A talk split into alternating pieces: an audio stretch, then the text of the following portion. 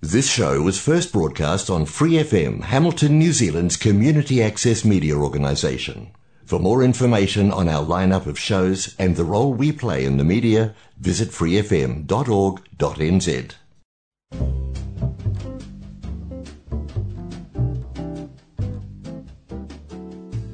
Kia ora, Brasil! O programa de rádio comunitária em Hamilton, na Nova Zelândia, para brasileiros ao redor do mundo. Que hora, New Zealand? Que hora, Brasil? Que hora, mundo?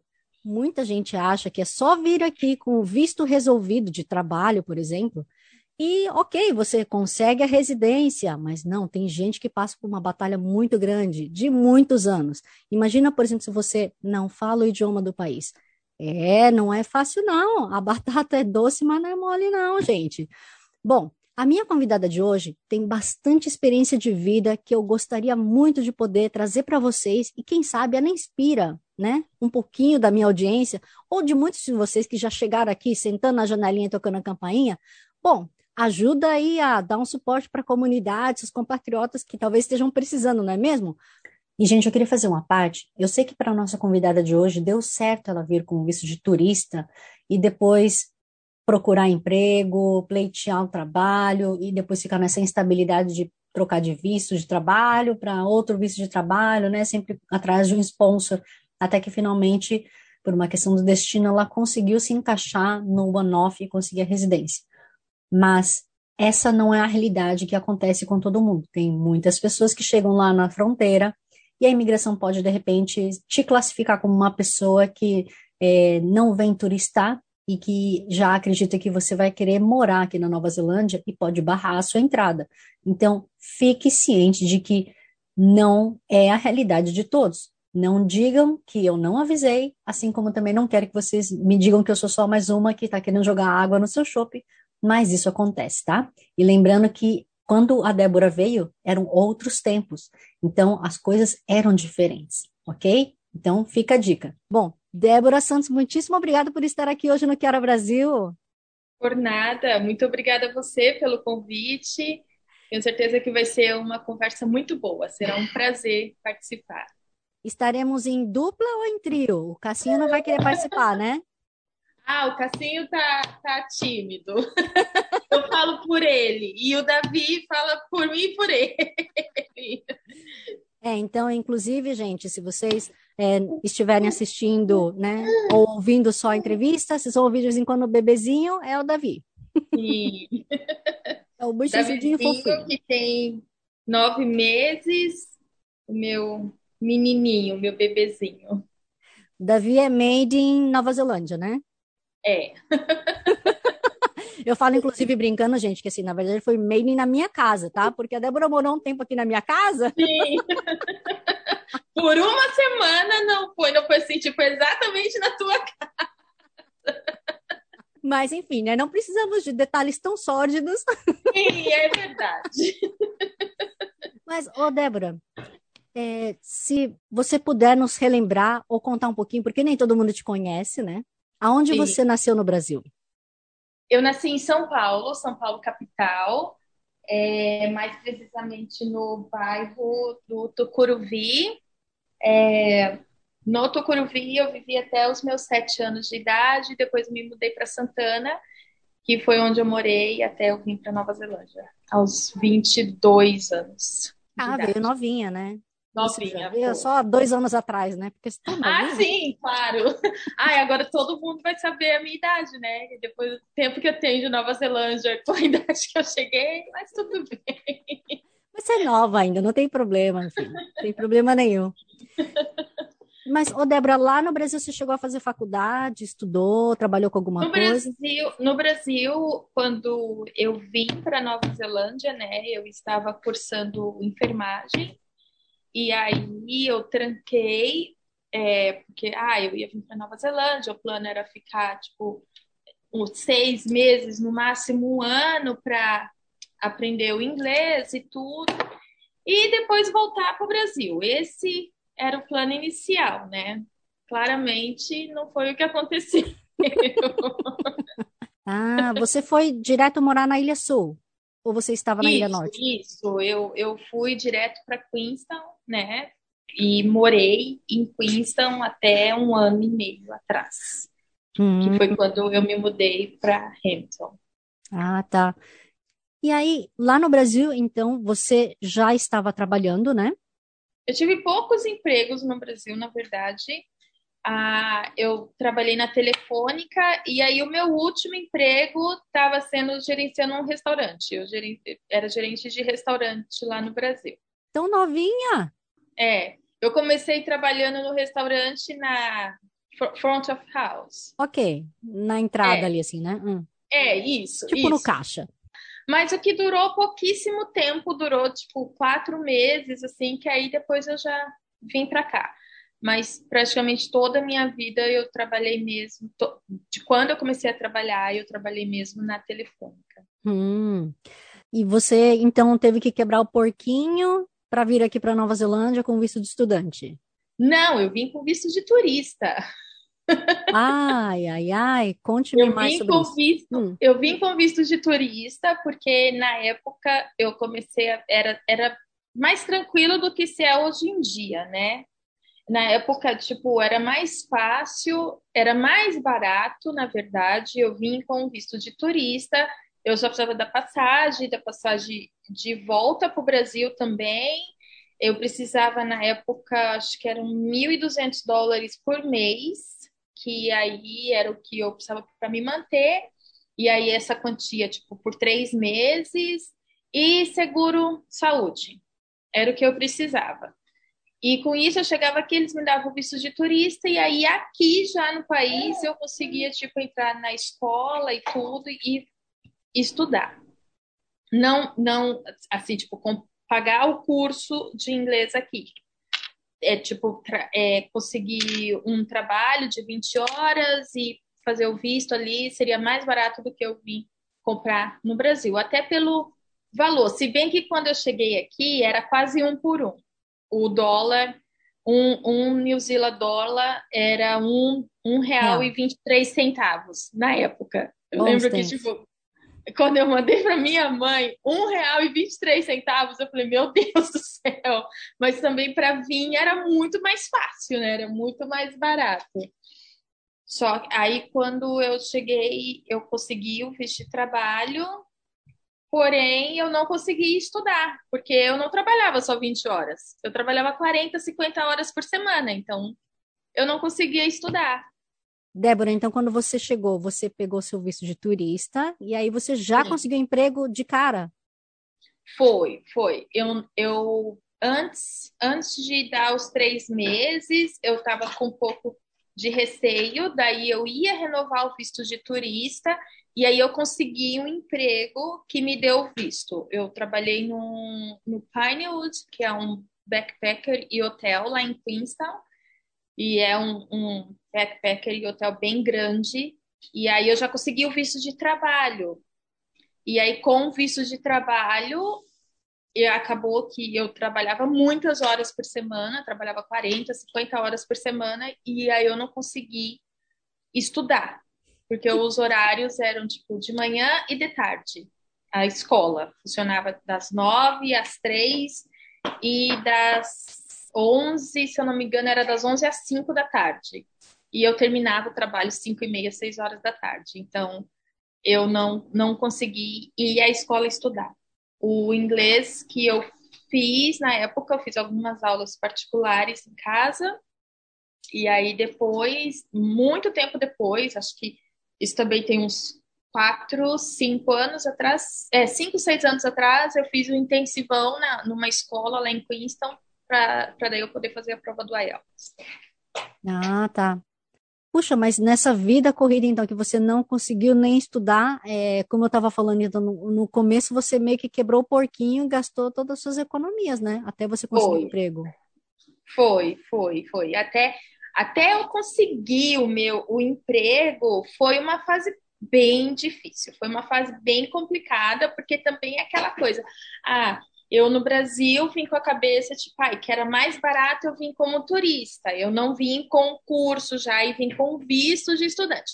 Porém, quando eu cheguei aqui na Nova Zelândia, o custo de vida aqui não é barato. E eu estava com reais.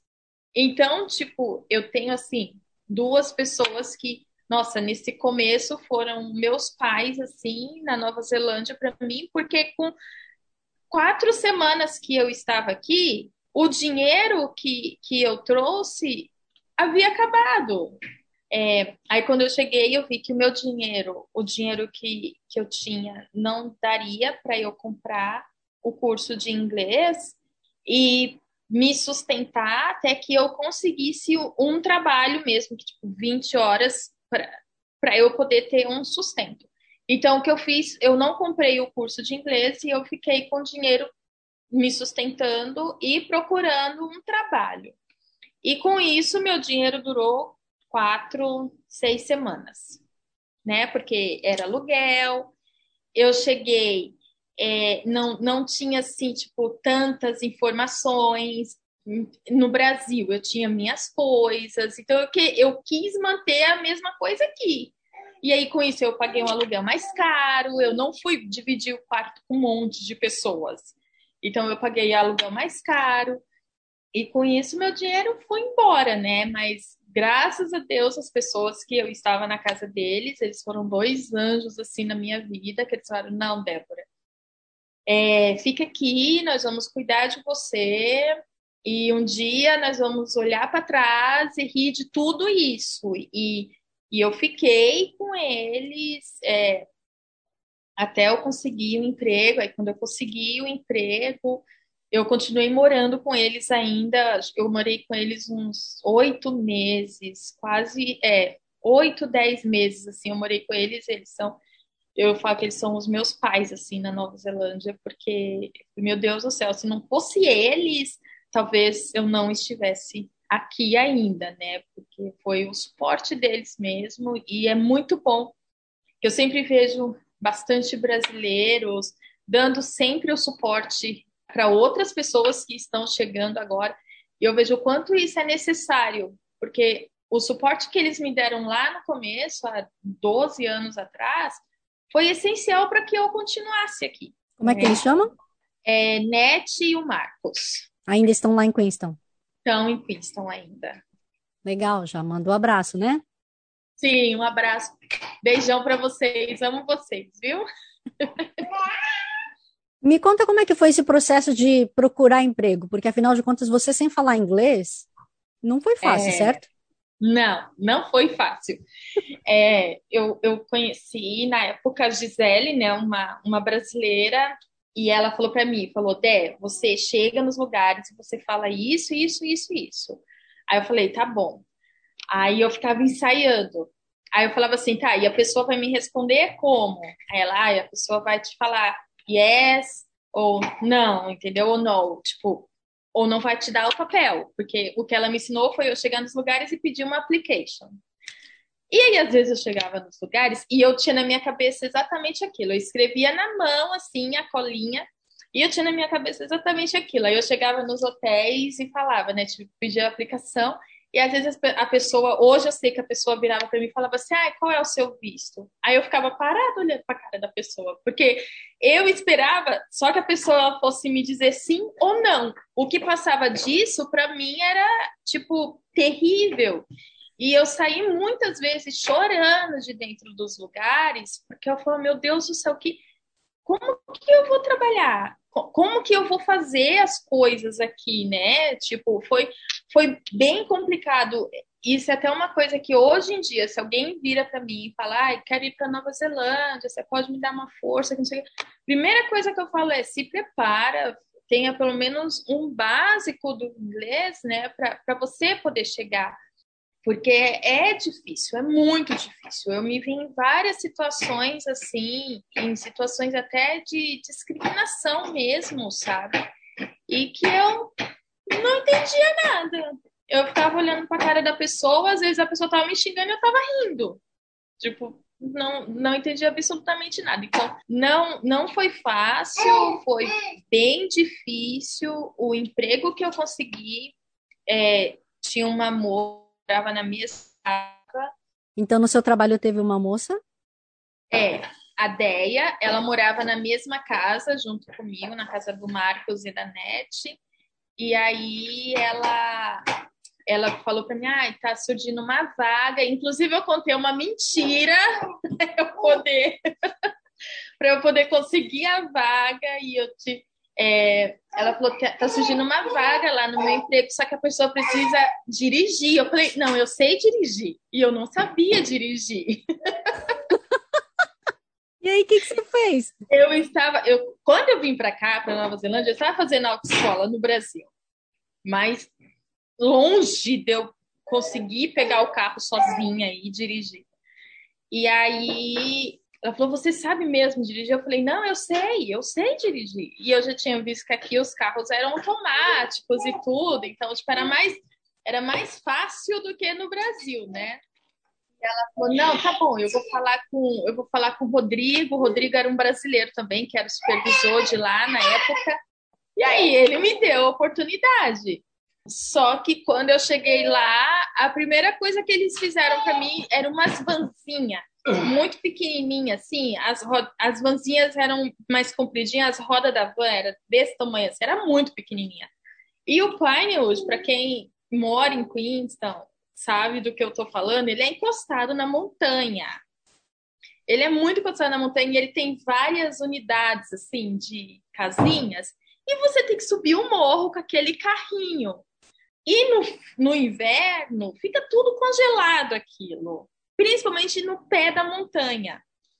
E quando eu cheguei lá, inverno, primeiro dia que eu fui trabalhar, o Rodrigo pegou a chave, me deu a chave da van na minha mão, porque a mulher dele ia trabalhar comigo. E ela não sabia dirigir. Só que ela era a pessoa que precisava me treinar. Na hora que eu entrei assim, eu falei, meu Deus do céu, e agora o que, que eu vou fazer? E eu tinha pego o carro pouquíssimas vezes. E aí eu peguei, tentei, tentei sair assim, tudo, só que eu ligava o carro, eu conseguia, né, tipo, botar o carro para trás, dar ré e tudo. Aí eu virei para ela e falei assim, Thaís, você me desculpa, mas eu não estou sentindo confortável, porque eu sei que tá tudo congelado. Graças a Deus estava tudo congelado. eu falei, tá tudo congelado. E, e eu nunca dirigi desse jeito. Eu nunca dirigi um carro desse. Eu não estou me sentindo confortável. Eu estou com medo de causar um acidente com a gente. Claro que, tipo, na primeira semana ficou um climão assim no trabalho, só que eu tinha vistos de lá, né? E mas aí eu saí de lá e eu fui para casa. Eu lembro que eu falei com a Nete, a Nete tinha um carro e eu falei para ela, Nete, por favor, me deixa treinar no seu carro, porque eu preciso muito desse emprego. Se eu não conseguir dirigir, eles podem me mandar embora. Até porque eu, eu falei uma mentira. Mas em momento ah, hoje eles vão saber disso. em momento nenhum eu falei para eles que eu não sabia dirigir. Eu falei que eu não estava me sentindo confiante. E aí a Nete me, me deixou com o carro dela para eu poder treinar e tudo. E eu ia, treinava, tinha a Deia que morava lá, ela sabia dirigir, ela saía comigo no carro e tudo. E nisso, com duas semanas, eu estava. Eu acho que eu, eu, tive tanta vontade, tanta vontade, eu precisava tanto daquele emprego que eu aprendi a dirigir assim. Eu já pegava aquela vanzinha e subia aqueles morros tudinho em duas semanas. Ah, eu, nossa, tipo, foi assim, foi a melhor coisa também que eu fiz na minha vida. Porque senão, se eu não tivesse falado isso e, e tipo, sei lá, ai, não precisa dirigir, entendeu? Talvez eu não tivesse dirigido até hoje, porque Queenstown era pequenininho, não precisava de carro para fazer as coisas e tudo. E hoje, graças a Deus, eu tenho aí, dirijo, vou para cima e para baixo, tenho minha full drive license, né? Porque aqui tem essas coisas também. E tudo certo, mas foi bem difícil, foi bem difícil. E eu dirigia lá só lá dentro mesmo de uma unidade para outra, porque como eram várias unidades e aí tinha muita, é, é, muitas bags de lençóis, essas coisas e tudo, então não dava para gente ficar trabalhando só com aquele que tem nos hotéis, né? Só com um troller de housekeeper e tudo, então tinha que ser de carro. Mas foi foi bem complicado assim, foi muito complicado. Hoje eu vejo tipo as facilidades que já tem na Nova Zelândia, né? Eu falo, meu Deus do céu, essas pessoas não sabem. As pessoas que chegam hoje é, não têm noção o que era Nova Zelândia 10 anos atrás. O que, por exemplo, você citaria? Pelo menos, pelo menos assim, para mim, né? Tipo, lá em Queenstown, quando eu cheguei em Queenstown, muita gente falava assim, tipo, ah, Queenstown não é a Nova Zelândia. Até hoje as pessoas falam isso que hum. Queenstown é completa, Queenstown é uma bolha, é completamente diferente do resto da Nova Zelândia. E me mudando, saindo de Queenstown, realmente vi que que é, né? De saindo da Ilha Sul já já vê que é bem diferente. Ilha Sul, da Ilha Norte é muito diferente. As pessoas são diferentes, é muito diferente. Acho que até Queenstown mais em si. Se você vai para Christchurch, você já vê bastante semelhança com Auckland, com, com as outras cidades, né? Mas Queenstown em si é bem diferente. E naquela época era mais fácil conseguir visto de trabalho? Era. Porém, tipo, não, não tinha assim é, esses grupos, né? Tipo, grupo, por exemplo, lá em Queenstown nós temos os brasileiros em Queenstown, que tem bastante gente ali, o pessoal está sempre se reunindo, está sempre se ajudando. Não tinha essas coisas, não tinha tipo a internet e a facilidade que a gente tem hoje. Eu, para falar com a minha família, eu comprava um cartãozinho na Liquid Store, botava crédito e ficava ali no telefone falando. E, tipo, dava cinco minutos, começava um bip que estava acabando os meus créditos. Então, tipo, é, era bem complicado, era muito complicado as coisas. Então, é, é, tem, tem bastante diferença de 10 anos atrás para hoje. Eu trouxe uma irmã, cinco anos depois que eu estava aqui, eu trouxe uma irmã e eu falei para ela, falei, Thaís, as coisas são muito diferentes. E, e você, graças a Deus, eu sou muito grata que eu tô aqui para te orientar, para estar com você, para ir procurar emprego com você, que você não precisa passar pelas mesmas coisas que eu passei. Débora, mas por que Nova Zelândia, assim? Afinal de contas, você que veio sem né, serviço de estudante, etc., você veio na cara e na coragem, da onde que fez esse clique, assim, de, não, eu vou para Nova Zelândia? Um tempo antes, assim, quando eu tinha uns 18, 18 para 19 anos, assim, eu estava pensando, poxa vida, eu podia fazer esse serviço de babá, né, tipo de babysitter e, e ir para os Estados Unidos e tudo e ficar um tempo lá, só que passou, passou e aí depois na época foi por ter conhecidos aqui. Disse, ah, não, vem aqui é mais fácil, é mais tranquilo para você entrar nos Estados Unidos, você precisa de visto, que não sei o quê. E e aí também o restaurante que eu trabalhava lá já estava tava dando é, alguns problemas já, parecia que ia fechar o restaurante e tudo. Eu falei só, quer saber? Eu vou, eu vou pegar esse dinheiro que eu vou sair do restaurante e tudo, né? Tipo, eu trabalhei lá um tempo, então tinha um dinheiro para receber. Eu falei, eu vou pegar esse dinheiro e eu vou tentar. Se não der certo, eu tenho passagem de volta. Obrigatoriamente eu tenho que ter a passagem de volta. Se não der certo, eu volto pro Brasil e pronto. Então, aí eu falei, ah, eu vou. E seja o que Deus quiser. E aí eu vim. Como que foi você trabalhar, conseguir finalmente ganhar um pouquinho de confiança em si mesmo, experiência, aí você foi e mudou de emprego ou você continuou lá até os seus últimos dias em Queenstown antes de mudar para cá? Não, eu mudei. Eu fiquei lá por bastante tempo, por comodismo mesmo, porque, inclusive, isso é uma coisa, tipo, eu fiquei em Queenstown até uns. Eu fiquei quase dois anos em Queenstown, só falando hi, how are you? Please, thank you, e can I have? Só. E sorry. Só. Mais nada. Porque eu trabalhava com brasileiros e eu morava com brasileiros. Então, não tinha necessidade nenhuma. É, as poucas coisas que eu precisei do inglês, eu, eu, eu fazia ali chorando, que foi para abrir conta no banco, para fazer o número que a gente recebe o nosso pagamento, mas de resto, eu não precisava do inglês. A gente ia no mercado, tinha brasileiro, no meu trabalho era brasileiro, em casa brasileiro. Então, eu fiquei quase dois anos neste emprego sem obrigatoriamente falar inglês. Meu, meu inglês nos primeiros dois anos de Nova Zelândia é, era assim, tipo, terrível. Não que seja maravilhoso hoje, né? Mas em comparação hoje, meu Deus do céu, eu falo fluente hoje. ah, aí depois de quase dois anos trabalhando lá, eu falei assim, não, não foi porque eu me acomodei.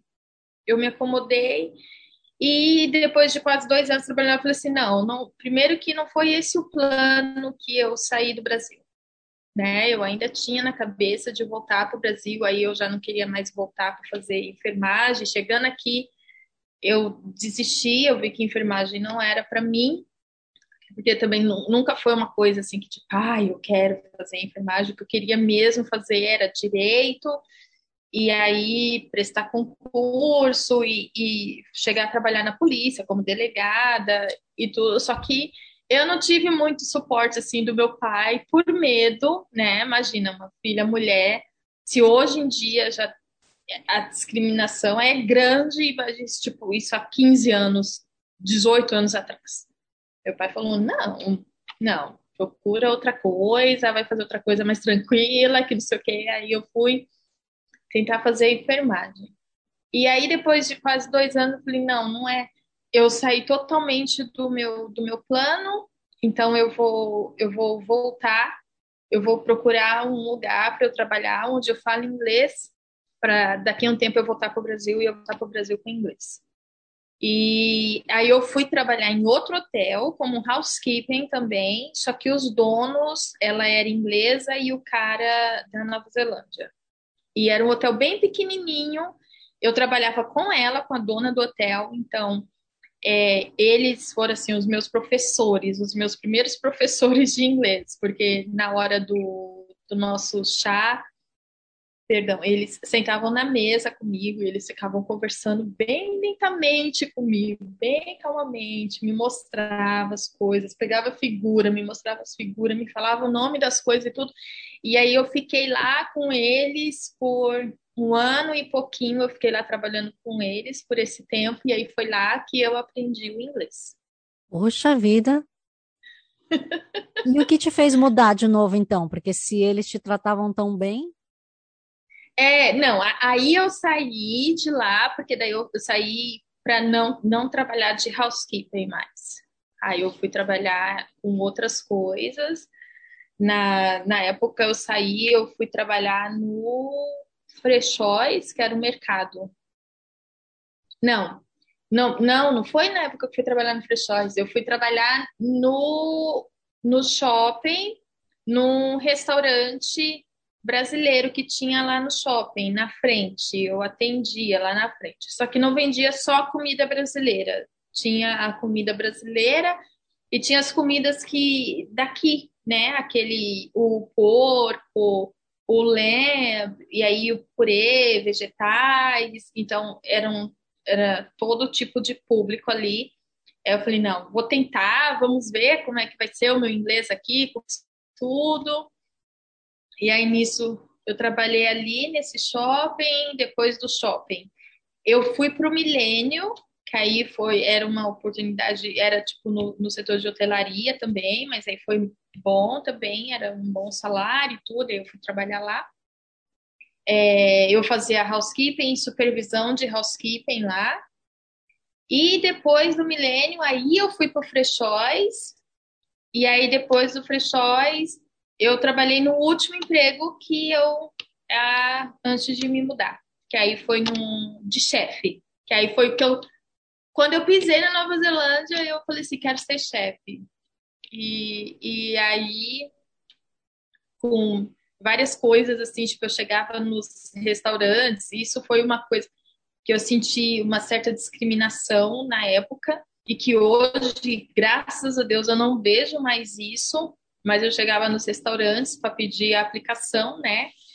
Aí eu falava, tipo, que eu queria o trabalho de dishwasher, aí eles falavam para mim, ah, não, você olha o seu tamanho, você é mulher, entendeu? Tipo, essas coisas assim.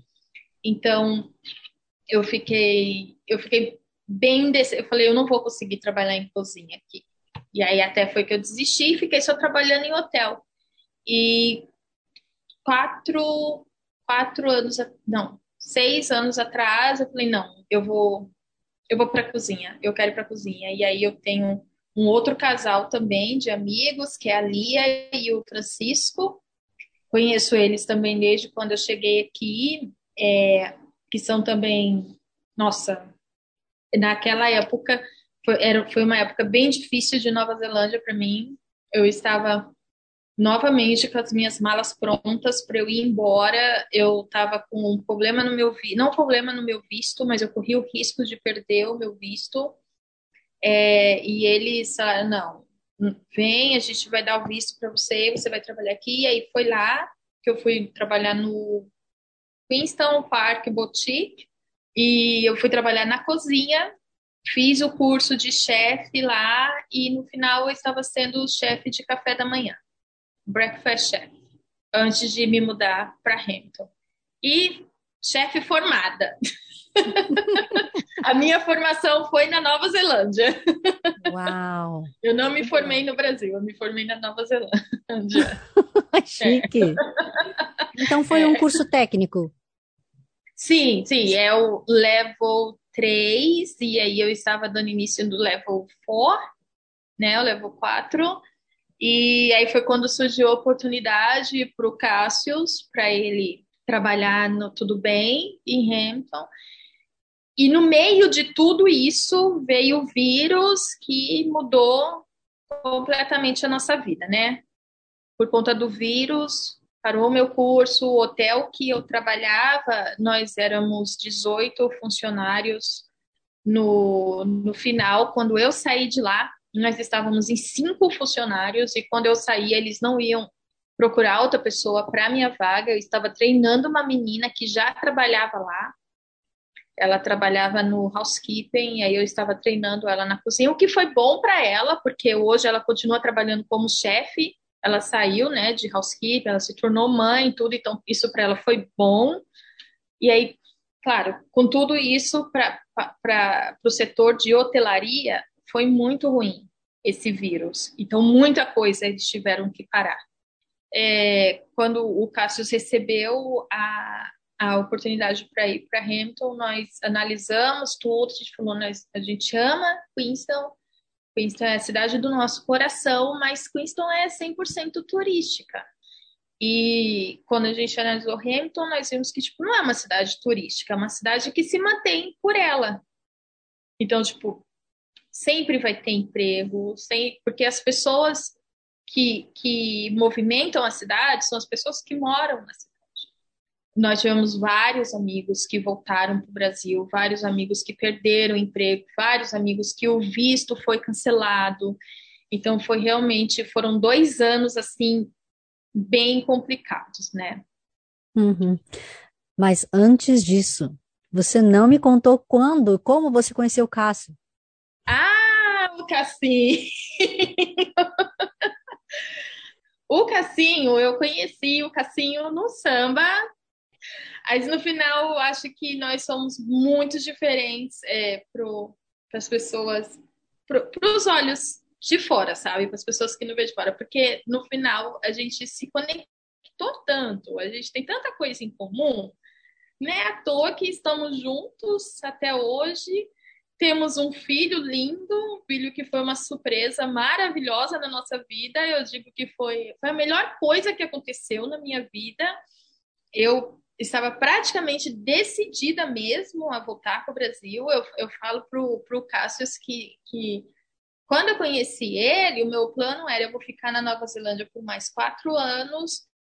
Eu vou trabalhar tantas horas por semana, é, dessas tantas horas, metade dessas tantas horas eu vou mandar para o Brasil para salvar lá no Brasil, para quando eu chegar no Brasil eu conseguir pagar a minha faculdade de direito tranquilamente, sem eu precisar ficar tipo, ah, eu tenho que trabalhar um monte porque eu preciso pagar a faculdade, isso, aquilo, outro.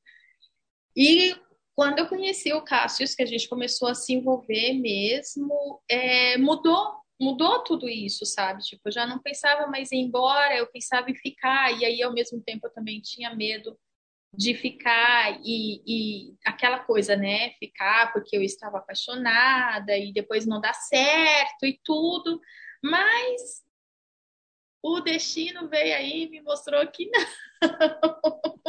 e nos deu um filho. Ô, Débora, você estava me contando antes que o bebê, na verdade, não foi uma coisa tão fácil, né? Foi um resultado de muitas tentativas. É, ai meu Deus. Ó, eu já eu fico emocionada quando eu falo. Ah, o Davi, inclusive o nome dele significa muita coisa, né? É, o predileto, o querido. É, o Davi, ele é resultado, sim, de, de muito. Ai, não, não, não sei se tentativas, porque quando eu engravidei, eu não estava tentando engravidar. Eu já tinha desistido. Eu já havia pensado, não, não é para mim, porque um tempo atrás eu fiquei, eu tentava engravidar e tudo, e eu sofria muito todos os meses que eu via que não tinha acontecido, e, e, e eu tive depressão por conta disso. E, aí eu falei assim, não, chega, é muito sofrimento, eu não, não estou mais disposta a passar por esse sofrimento, né? E hoje eu entendo claramente o porquê não aconteceu as coisas, não, não só hoje, há uns seis anos atrás, as coisas ficaram, ficaram muito claras para mim o porquê que não aconteceu. E eu agradeci a Deus por não ter acontecido, né? E eu sempre, e desde muito nova também, eu sempre tive muita vontade de adotar. Então eu sempre tive isso, é, eu vou ser mãe de coração. E eu vou ser mãe. Eu não preciso ser mãe de sangue. Eu vou ser mãe de coração. E até quando eu, quando eu comecei a namorar o Cássio e tudo, depois de um tempo, eu falei para ele, né? Falei, Cássio, eu sei que você é um, um, cara novo e tudo, talvez hoje você diga, tipo, ah, eu não estou preparado para ser pai e tudo, mas talvez um dia você vai querer ser pai. E talvez eu não, não consiga te dar isso, sabe? Tipo, você ser pai, tipo, do teu sangue, assim mesmo. Aí passou, ele falou assim, ah, é muito cedo para a gente falar a respeito disso e tudo. Aí depois, eu lembro que umas duas semanas antes de eu descobrir que eu estava grávida, eu a gente nós estávamos conversando, se eu não me engano, essa conversa foi na sua casa. é, nós estávamos conversando e eu falei, e eu lembro que eu, eu falei assim para ele, falei, poxa vida, olha só, nós estamos numa cidade nova, sabe? Uma coisa diferente, que coisa legal tá vivendo isso do seu lado e tudo. Falei, aqui, é, porque quando nós nos mudamos, a, a oportunidade também, a chance de pegar a residência aumentava e tudo, né? Por questão do, da profissão do Cássio e tudo. Eu falei, quem sabe quando a gente ficar residente, a gente não possa adotar uma criança. Aí eu falei para ele, você toparia adotar uma criança? Ele, claro. Aí ele fez duas exigências para mim. Que a gente não escolhesse a criança, não colocasse assim, tipo, ah, eu quero um bebê branco, essas coisas assim, sabe? Tipo, e que a gente falasse para a criança, quando a criança fosse maior, que ela soubesse que ela é adotada. Eu falei, mas é claro, essas duas coisas eu tenho muito comigo. E aí pronto nós conversamos isso e duas semanas, duas semanas e meia depois, eu estava fazendo um teste de gravidez, dando positivo, que eu já estava grávida de seis semanas. Aí, tipo, foi uma coisa assim, eu lembro que quando, quando eu olhei o teste, eu primeiro que quando eu comecei a ficar enjoada, eu não queria fazer o teste. Porque eu ficava pensando, deixa eu ficar com essa sensação de que eu possa estar grávida. Mesmo que por poucos dias, mesmo que daqui a pouco eu vá ficar menstruada e tá tudo certo. Mas deixa eu ficar com essa sensação. E eu não queria fazer. E eu fiquei pelejando para fazer. Eu fiz o teste, eu já estava mais de uma semana atrasada. E aí, quando eu fiz o teste, que deu positivo assim, eu não conseguia acreditar. Eu não conseguia acreditar. Para mim, estava errado. Para mim, o certo seria vir um negativo. E eu lembro que eu deitei na cama, assim, eu botei a mão na minha barriga e, ao, e eu fechei os meus olhos, assim. A única coisa que eu falei, meu Deus, só me permita que essa criança venha ao mundo com muita saúde. Era a única coisa que eu pedi a Deus. Porque tem toda aquela coisa, tipo, ai, tem que esperar 12 semanas, todos os riscos e tudo. E era a única coisa que eu pedi a Deus era que, que, que Deus me permitisse que eu tivesse essa criança. E ele me permitiu. Que lindo. Débora, a gente estava falando, ah, mas aqui em Hamilton, aqui em Hamilton, mas na verdade você não está em Hamilton neste momento, certo? Não, não. Eu estou. Como é a cidade aqui? Methven. É uma cidade a 50 minutos de Christchurch. É onde tem o Mount Hutt, é a última cidadezinha antes da, da estação de esqui, né? Do Mount Hutt. E porque eles abriram um novo Tudo Bem aqui no, no resort que tem aqui. E aí designaram o Cassius para cá. E aí eu vim junto, né? Não tinha nem nenhuma condição de eu ficar sozinha por quatro meses, né? Sem o, sem o Cassinho. E aí eu vim. É, nós só passamos o inverno aí, que foi, nossa, maravilhoso, né? Usando só uma cardigan, passei o inverno inteiro só com uma cardigan. Aí agora a gente voltou para cá, que também é bem frio. Não, não é mais frio do que Queenstown. Queenstown é mais frio do que aqui, mas é bem frio aqui também. É lindo, é lindo. Nossa, tô batendo um pouco da saudade de Queenstown, porque tem várias montanhas, assim, tudo, mas é frio. Você continua trabalhando no Tudo Bem também, fazendo sobremesas sim, e tudo mais? Sim, aqui, aqui eu tô mais, até mais ativa mesmo, né? Porque aí no, no daí, acabou que eu eu fiz as sobremesas e aí eu ensinei o rapaz, o pastry chef, né, tipo, a fazer e tudo, porque é, eu não poderia, na época, por normas da empresa, eu não poderia trabalhar na cozinha junto do Cassius, não poderia ter casal, né, trabalhando no mesmo no mesmo setor. Então eu trabalhava no tudo bem, mas em outro setor, não na cozinha com Cassius. Aí aqui e agora, né, com falta de funcionário, que todo lugar está assim, porque não tem realmente. Eu estou efetivamente na cozinha, eu faço as sobremesas aqui, tenho o cabinet food também que tem no hotel e no resort, aí sou eu que cuido também. E aí acaba que eu trabalho de manhã até uma, uma, uma e meia da tarde, e o Cássio começa a trabalhar às duas horas da tarde, que aí ele fica com o Davi enquanto eu trabalho. Que perfeito. Que bom que dá para fazer assim, é. né? Que bom, né? Eu, no final, tipo, foi até. É, foi bom a gente ter vindo para cá, porque eu tô conseguindo trabalhar aqui e eu não precisei que uma coisa também que eu ficava assim, ah, não sei se eu quero mandar ele para a escolinha com seis meses e tudo. Na verdade, eu nunca quis, né? Eu, a mãe super agarrada com a criança.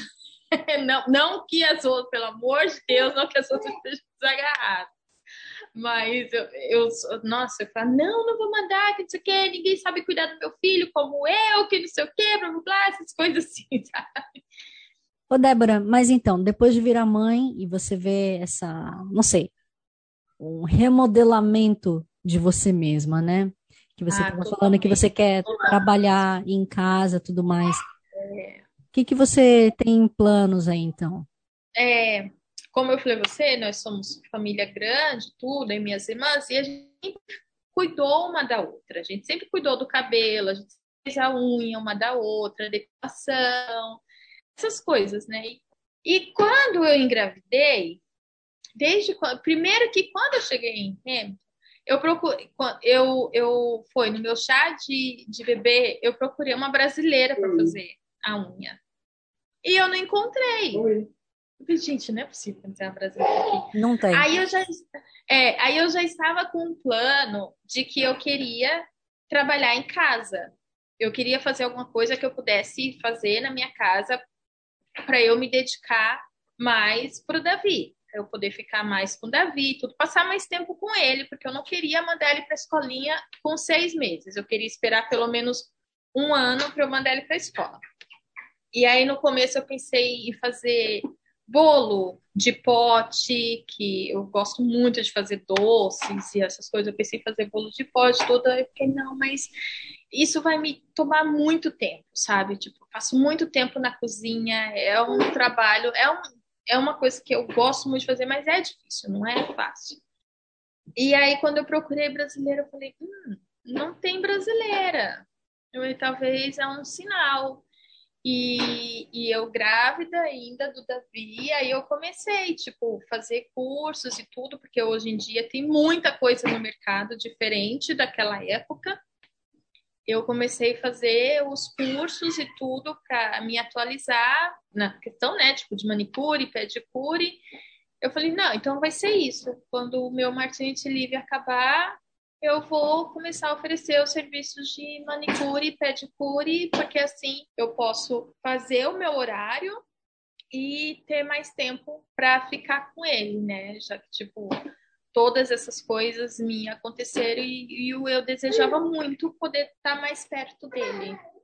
E aí foi isso, e foi aí que eu falei, nossa, agora é foi tudo muito novo assim para mim, porque eu também não imaginava que, que fosse acontecer é, rápido assim da forma como aconteceu. Eu não, eu não anunciei super, eu não falei super e só de boca a boca mesmo, porque acabou que eu abri o meu espacinho, um estúdio pequenininho lá na minha casa mesmo. É, fiz no Instagram um nome, dei o um nome lá para o espaço, tudo, e acabou que a gente ficou o quê, bem? Menos de dois meses lá. Não, muito, um mês. Um mês para menos, assim, que eu consegui abrir o estúdio e aí a gente teve que vir para cá. Entendeu? Tipo, então foi muito rápido, assim, mesmo assim, as meninas, tipo, me mandando mensagem, me procurando. É, e eu, os meus horários eram um pouco limitados, assim, porque eu só podia atender no horário que o Cassinho estivesse em casa. E, aí eu falei, nossa, gente, tá tendo tanta procura, sabe? Que eu acho que eu não vou nem precisar, tipo, colocar em jornal e anunciar e talvez ser não brasileiras, tipo, né? E procurar outro público.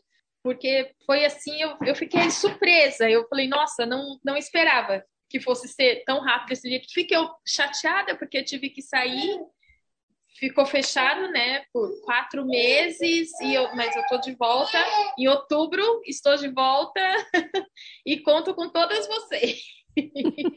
para cuidar das mãozinhas e dos pezinhos de vocês. Muito bem. Por exemplo, a unha, a unha que eu particularmente decidi oferecer, o serviço que eu decidi oferecer, é mais aquele, aquele nosso serviço mesmo, tipo, de uma unha mais natural, sem ser essas coisas, tipo, de muito alongamento, muita predaria, muitas essas coisas assim, sabe? Tipo, mais o, o serviço, aquele simples bonito, né? Por exemplo, que eu comecei a praticar e ter que estudar foi a esmaltação em gel que muitas brasileiras já aderiram para o esmalte em gel. Inclusive até eu, eu, eu, eu fiz esmalte em gel e tudo, eu gostei. Então, sim, eu ofereço esmaltação em gel. e a esmaltação normal, né? Do esmalte normal, sem ser em gel. Mas, a princípio, é isso que, que eu ofere ofereço. Eu não, não tô, tipo, com alongamentos e essas unha de fibra, unha de gel, todas essas coisas. Porque também, tipo, ah, se eu pego uma pessoa para fazer uma unha de fibra, eu vou demorar com ela duas horas, três horas, só a mão. Uau! Então, eu falei, não, eu, eu vou oferecer o nosso trabalho mesmo, o nosso serviço que a, nós brasileiras estamos mais acostumadas a ter e vamos ver o que vai acontecer. E, e tive uma resposta rápida e muito boa, o que me deixou muito feliz, só me deixou realmente pouquinho chateada porque eu tive que vir para cá e deixar fechado por quatro meses. Mas eu falo, meninas, vocês não esqueçam que eu estou de volta. Débora, como é que as pessoas fazem em relação ao alicate? Porque a gente não acha alicate muito bom aqui, né? Ou quando acha é meio raro. Cada uma eu... traz o seu? Não, assim, quando eu estava oferecendo, é porque eu fiquei um tempo treinando a esmaltação em gel. E aí eu falava para a pessoa, falava, olha, é, não tem custo, e se você quiser, você traz seu alicate, tudo, né? Tipo, para eu poder treinar. Porque a partir do momento que eu estava ali, que ela deixava eu usar a mão dela, é, ela saía dali da minha casa e ela levava o meu nome para rua. Então, ela ela estava fazendo um favor para mim, e não eu fazendo um favor a ela, né? Então, eu, eu conversava, porque eu comprei alicates é, no, site do Brasil. Eles vendem alicates, os alicates que a gente usa no Brasil, eu comprei. E aí, claro, né? Tipo, por questão de Covid, correio e tudo, demorou um monte para chegar. Mas eu uso os alicates brasileiros. Hum. Porque os alicates daqui realmente não são bons, assim, tipo, é coisa de você ser quase descartável, assim, sabe? Tipo, é, é, é bem complicado mesmo. Mas é que para higienizar não é fácil, né? Teria que autoclavar tal. Aí você tem maquininha? Sim, sim, sim. Tem o, o, esterilizador.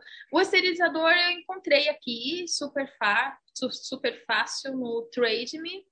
Encontrei no Trade Me mesmo, né? Que legal. Muito bem. Ali na Victoria Street mesmo, né, de Hamilton. Isso, isso, isso. É, na 99C Victoria Street. Eu estou no Instagram já, é aquarela, underline, nails, NZ. Sim, e no, no, próprio, no próprio Instagram já tem um botãozinho lá para a pessoa fazer o booking. E aí no, quando ela vai lá para fazer o booking, já tem os serviços lá, ela já escolhe o serviço que ela quer, já vai aparecer o tempo que ela precisa estar tá disponível ali para fazer a unha dela. E está bloqueado agora, está aberto a partir de outubro. Mas se alguém quiser fazer unha aí na região que você está, não tem, né? Como? Então, eu trouxe, eu trouxe as minhas coisas para cá, e, e sim, eu atendo. Aí aqui só no caso eu vou até a casa da pessoa, levo todo o meu material e faço a unha da pessoa lá. Então, Christchurch e região? Então, ó, eu tô meus dias off são segunda e terça. Se okay. tiver um grupo de brasileiras e quiser unha, faz o grupo, manda mensagem para mim que eu vou até vocês. Muito bem, até outubro, porque aí depois ela volta finalmente para cá, para Hamilton. Não, até, até, setembro, né? Porque eu, eu, nosso plano é voltar na, é, até segunda, terceira semana de setembro. Só que na primeira semana de outubro é o aniversário do Davi. Então eu já deixei bloqueado, porque certeza que eu vou chegar na loucura, assim, tipo, de preparar as coisinhas dele e tudo aniversário dele é dia 6 de outubro, então eu devo comemorar ali lá pro dia, pro fim de semana, depois do dia 6 de outubro, aí para segunda semana de outubro a agenda já está aberta. Inclusive, se quiserem marcar o horário de vocês, podem estar lá e já deixar agendadinho lá. Muito bem.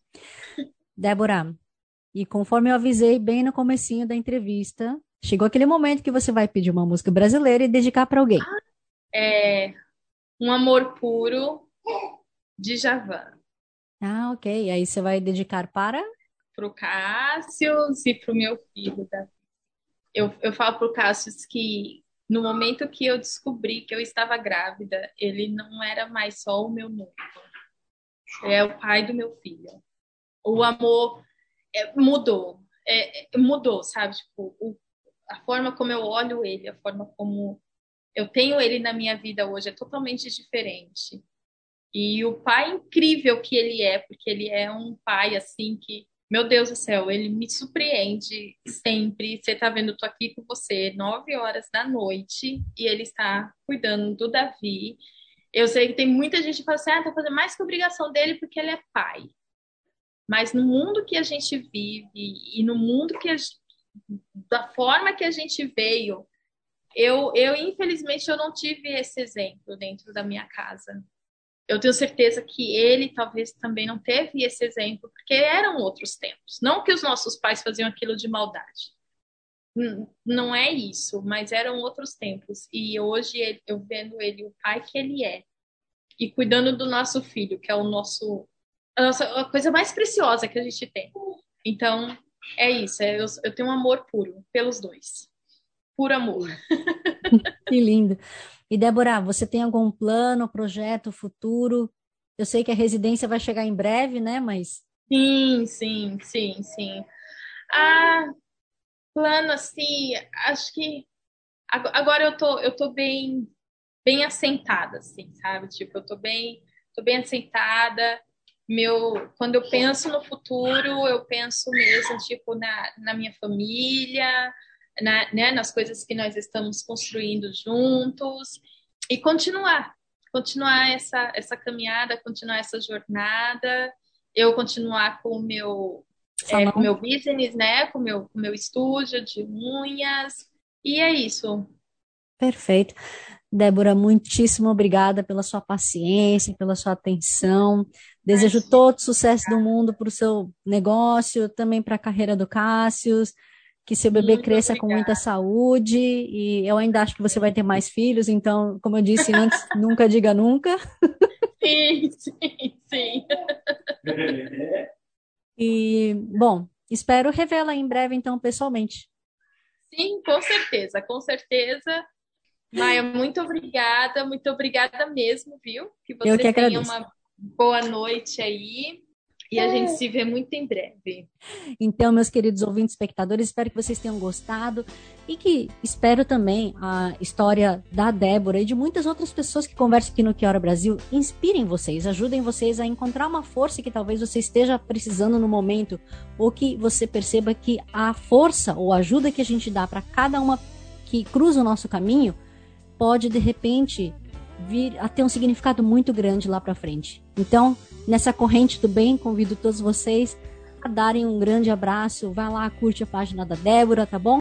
E se vocês quiserem também conversar comigo, contar sobre seu projeto, sua experiência de vida, que era Brasil, Brasil com Z, seja pelo Facebook ou pelo Instagram, eu vou ter o maior prazer em dar a voz à comunidade brasileira e à gringa, aonde quer que ele esteja no mundo. E como sempre, não posso deixar de agradecer Free FM, Vox Brasil e todas as rádios afiliadas que estão retransmitindo o Quero Brasil assim como Kevin MacLeod pela trilha sonora de Quero Brasil Bossa Antiga. A todos vocês, meus queridos ouvintes e espectadores, um grande abraço. Kia Carra e Kakiteano! até morrer.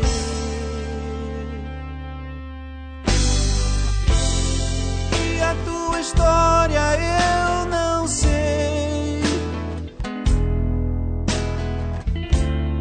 Mas me diga só o que for bom.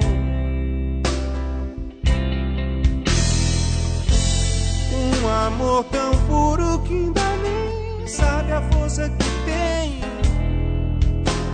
É teu e de mais ninguém. Te adoro em tudo, tudo, tudo. Quero mais que tudo, tudo, tudo. Te amar sem limites, viver uma grande